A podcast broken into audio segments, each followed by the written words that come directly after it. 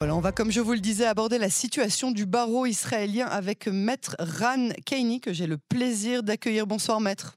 Bonsoir Yael, c'est mon plaisir à moi d'être avec vous. Ben, merci à vous euh, d'avoir accepté notre invitation. Hein. Depuis la dernière fois qu'on a eu euh, le plaisir de vous recevoir dans nos studios, on avait euh, déjà à l'époque évoqué ensemble hein, cette situation assez délicate de la présidence du barreau israélien. Et entre-temps, un revenant, Efin Ave, l'ancien bâtonnier qui a été déchu et qui se représente aujourd'hui au barreau. Alors, tout d'abord, pour les auditeurs qui ne seraient pas euh, à la page, faites-nous un bref rappel des charges qui ont été retenues contre lui et qui ont conduit finalement à son limogeage.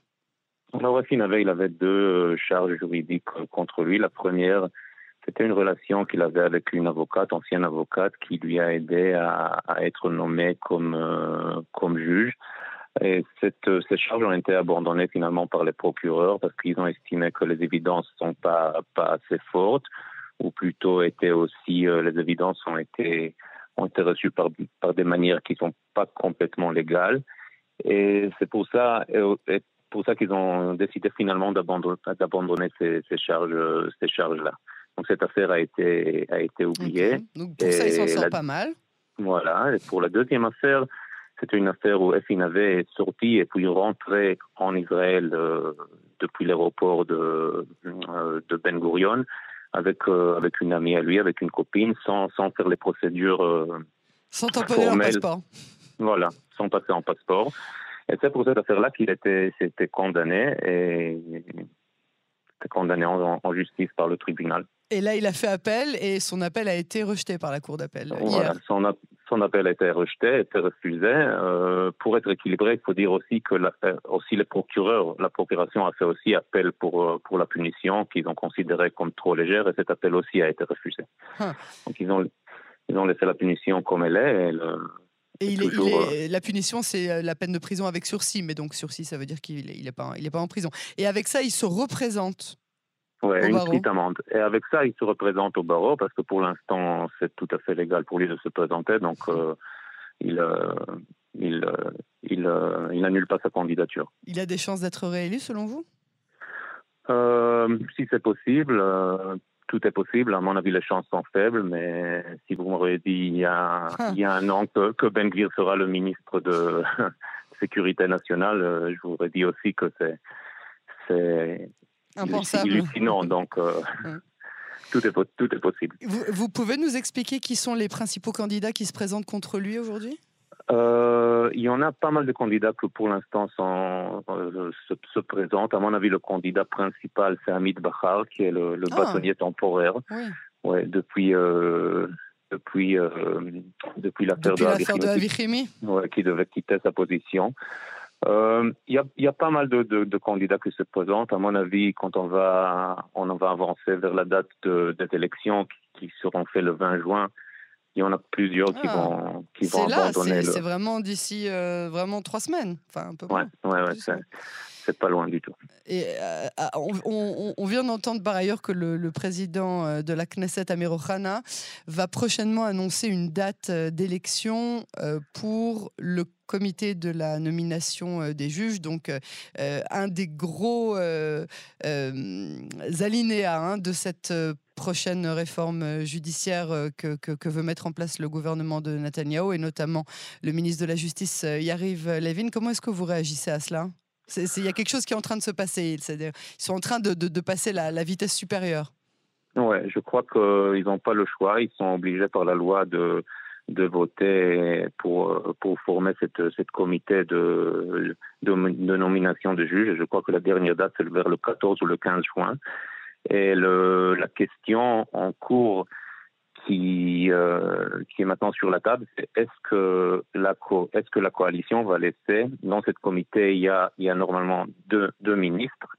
Un, c'est le ministre de la Justice qui est aussi la chef de la commission, de la comité, et deux membres du Knesset. Et le coutume, l'usage, je sais pas la règle, c'est qu'un membre de Knesset et un membre de l'opposition. Mhm.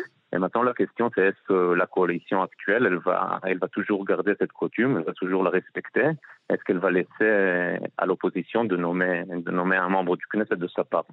Mais alors, en l'occurrence, la réforme juridique n'a pas encore été adoptée, rien n'a encore été entériné. Donc, à part s'ils font un espèce de coup de maître dans, dans les 3-4 jours qui arrivent, euh, je vois pas comment est-ce qu'ils devraient changer la, formation de la, de la commission de, de, la nomination des juges. Ou alors, ça va euh. faire un tremblement de terre d'autant plus. oui, c'était un ultimatum parce que maintenant il y a toujours les discussions chez le président entre la coalition et l'opposition. Et je crois que l'opposition a mis ça comme ultimatum que s'ils vont pas garder cet usage, cette coutume de d'un membre de l'opposition qui sera qui sera membre de cette comité, donc ils vont abandonner les discussions et on repart on repart à zéro. Alors, euh, justement, je voudrais qu'on termine cet entretien euh, euh, sur une note un peu plus en rapport avec votre militantisme. On en avait parlé, ça fait maintenant 21 semaines que vous manifestez contre cette réforme que veut opérer le gouvernement Netanyahu. Est-ce que vous avez le sentiment que le mouvement de protestation se trouve un peu dans le creux de la vague? On a l'impression qu'il y a une espèce de fatigue, peut-être naturelle, pile au moment où le budget de l'État est donc dans la poche, et Netanyahu qui réaffirme aujourd'hui que la réforme n'est pas morte. Euh, non, il y a, y a une fatigue, je crois que c'est tout à fait naturel. On ne peut pas garder le même, le même rythme, la même tension pour, euh, pendant 20 ou 21 semaines d'affilée. Euh, mais les gens sont toujours présents, sont toujours nombreux sur le terrain. S'il y a une baisse, c'est pas une baisse énorme. Mais comme on dit à l'armée, on, dort avec les chaussures. Aussi fait référence au Roland Garros, on garde toujours les yeux sur la balle et on regarde les événements. On est prêt à réagir. Pour l'instant, on est toujours présent et on est toujours en alerte. Mais vous avez le sentiment que les gens ont le même vent de, de euh, euh, de changement, les gens, le sentiment qu'ils vont réussir à changer quelque chose, parce que là, pour l'instant, une fois que le budget a été accordé, et que maintenant Netanyahou, son gouvernement n'est plus en danger de, manière formelle, euh, et qu'il il réembraye sur la, la, la, réforme juridique, est-ce que c'est pas maintenant qu'il faut justement réagir? Là, on a l'impression qu'il y a un espèce de... C'est un peu retombé comme un soufflet, ou alors c'est moi qui... Euh, non, non, c'est moi qui est vrai ce que vous dites, mais je vous voudrais préciser une chose. Le, les, les, les, protestes, les manifestations ne mhm. sont pas contre le gouvernement, sont juste pour garder notre système juridique et notre tribunaux indépendants et forts avec des juges qui sont nommés, nommés parce que ils sont des bons professionnels et pas parce qu'ils montrent qu'ils sont fidèles au gouvernement. Donc ça, c'est notre seul but, de garder notre système juridique euh, puissant avec une avec une bonne avec un bon équilibre, une bonne euh, une bonne séparation de pouvoir qu'il faut avoir dans chaque démocratie. Et, et c'est la raison pour laquelle on parle. Donc pour l'instant, on laisse la chance à ces discussions dans la maison de président, même si je crois personnellement qu'il n'y a pas grand chance. C'est ça, il n'y a plus rien qui s'y passe. On a l'impression que. Euh, parce que, je crois que le maximum, parce que je crois que le maximum que la coalition est prête à donner, on va appeler ça comme ça, ne mhm. rejoint pas le minimum que l'opposition est, est, est, prête à accepter. Donc je vois pas grand chose que, je vois pas grande chance que ça, ça va arriver à un résultat qui, euh, qui va, qui va résoudre le, conflit. Mais alors comment est-ce que vous voyez, euh, comment est-ce que vous voyez le futur proche? Je, ne sais pas. On laisse, on laisse la chance. Euh, on garde, on garde le feu. On garde le feu comme on peut.